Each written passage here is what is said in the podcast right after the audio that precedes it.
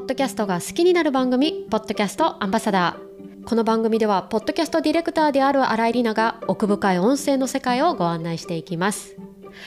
毎月最初はポッドキャストニュース。音声業界の注目の話題や最新のリサーチ情報などをご紹介していきたいと思います。さて2023年となって1ヶ月が経ちました。早速なんですが今年ポッドキャストはどうなるのかというテーマでお話を今日はしていきたいと思います。ポッドキャスト日本でもどんどん盛り上がってきているように感じる今日この頃です。ジャパンポッドキャストアワードも今年で4年目。またあるデータによりますと世界のリスナー数は4億人を超えるそうです。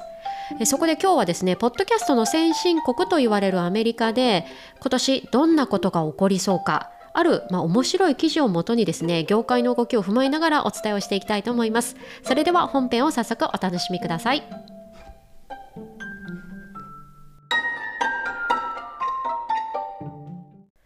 さて今回はズバリ2023年ポッドキャストはどうなるのかという話です。今回はポッドキャストの先進国とも言われるアメリカでどうなるのかといった予測をですねある評論家の記事をもとに2つご紹介していきたいと思います、えー、こちらはアメリカのニューヨークマガジンバルチャーの、えー、ポッドキャスト評論家の記事をもとにしています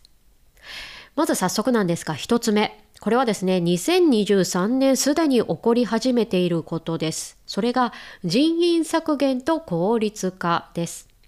ちょっとビジネスっぽい話になるんですが、えその背景として、まあ、ポッドキャストを制作する会社という視点ではなくって、ポッドキャストを配信する場所のプラットフォーマーに視線を向けた話です。えー、去年の秋からですね、テック企業の人員削減のニュース耳にしませんか？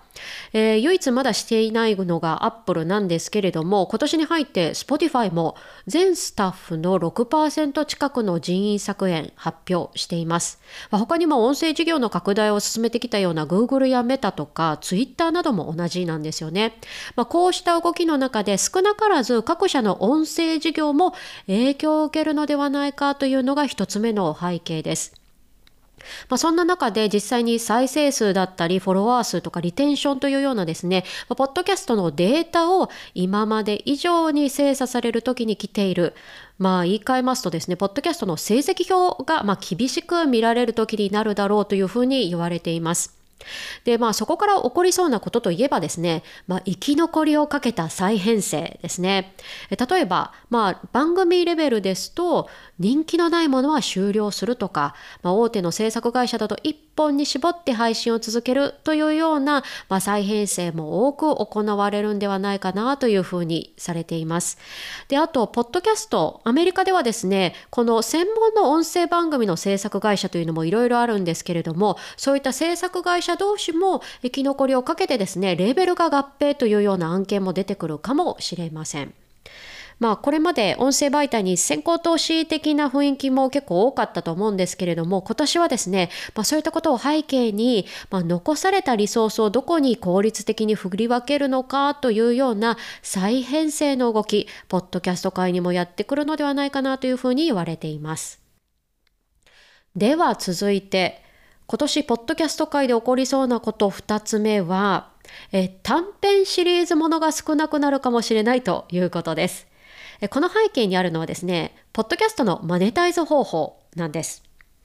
これまで、ポッドキャストのマネタイズ方法のメインの一つは、スポンサー収入でした。これはまあ、いわゆる番組が始まる前とか途中とかに入る CM のことですね。で、再生回数などによって制作会社とかにお金が入るというような仕組みが一般的かと思うんですけれども、実はこのマネタイズ方法ではなかなかお金になりにくい番組の作り方というのがあるんです。それが短編シリーズもの。これどういうものかと言いますと、例えば全8話で完結するシリーズものみたいなものですね。まあ、最終回が分かっている作品です。逆に毎週配信され続ける番組、例えばニュース番組のように毎日配信されるものなどは違います。じゃあ、えー、短編シリーズもののどこがお金になりにくいのかと言いますと、例えば、リスナーが8話全部聞いたら、おそらくもうこの番組もう一回は聞かないなということですよね。例えばニュース番組なんかであればリスナーさんのルーティンなんかにはまると毎日ずっと聞いてもらえる可能性があります、まあ、仮に平日配信だけだとしても1ヶ月で20回以上ですね、まあ、そこに入るスポンサー広告、まあ、CM も毎回聞いてもらえる可能性があるわけです。で一方の全8話のドキュメンタリー、まあ、どれだけ面白くてもですね8話聞いたらまあ大体終わりですよね、えー、要は CM もですね再生してもらえる数が1人当たり最高8回ということで、まあ、圧倒的に限られてしまうというのが大きな違いです。なのでこういった番組の作り方では長期的な収入につながらないということで、まあ、こういった短編シリーズものは少なくなるのではというような予測です。まあ、これももちろんですね、最初に話した人員削減の話なんかも背景にあってのことだと思います。まあ、どうやって効率的にビジネスとして長続きをさせていくか、まあ、そういった時期に、ま今、アメリカのポッドキャスト界は直面しているというような感じです。さて、まあ、ここまででですね、主にアメリカのポッドキャスト界でどんなことが起こるのかといったところをお伝えしてきたんですが、じゃあ、そういう動きが日本市場にはどうなるのか、まあ、ここを、えー、ポッドキャストディレクター視点で考えてみました。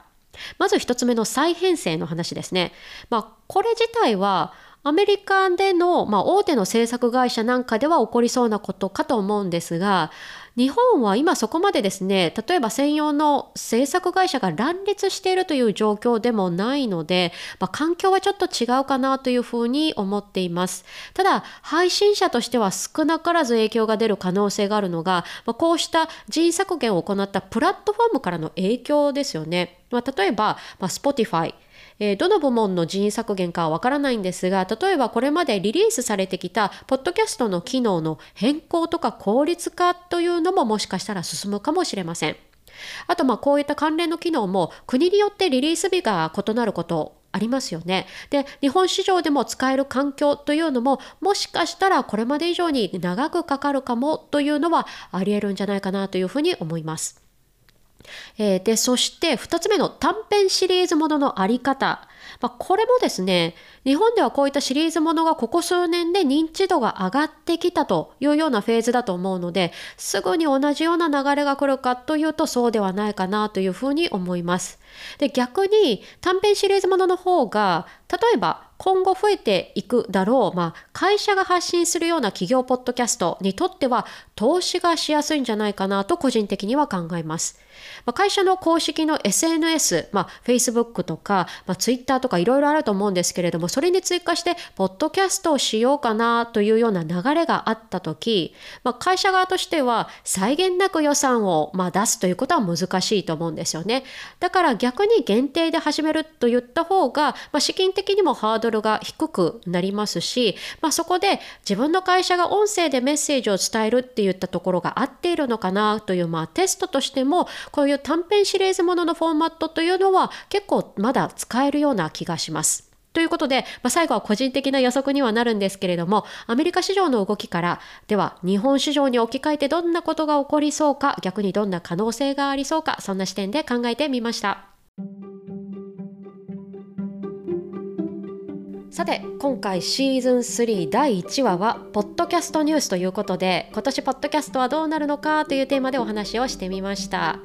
アメリカ市場ではどうなのかそこから最後日本市場ではどんな影響を受けそうかというような視点でですね考えてみたんですけれども、まあ、ただそう言っても私もポッドキャストディレクターでありつつ一配信者でもあり一リスナーです、まあ、そういったいろんな目線でですね今後も気になる話題を取り上げていきたいなというふうに思っています。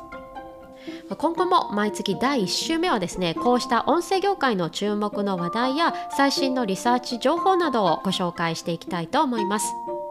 さて次回第2週目はですねテーマポッドキャスターです。配信者目線で気になるトピックをお届けしたいと思います。ぜひお楽しみに。この番組ポッドキャストアンバサダーでは感想やコメントをお待ちしております。ツイッターでハッシュタグポッドキャストアンバサダーとカタカナで投稿ください。また番組概要欄にあるお便りフォームよりもお待ちしております。また、この番組は Apple Podcast や Spotify など各種プラットフォームで配信しております。よろしければフォローや評価もぜひお願いいたします。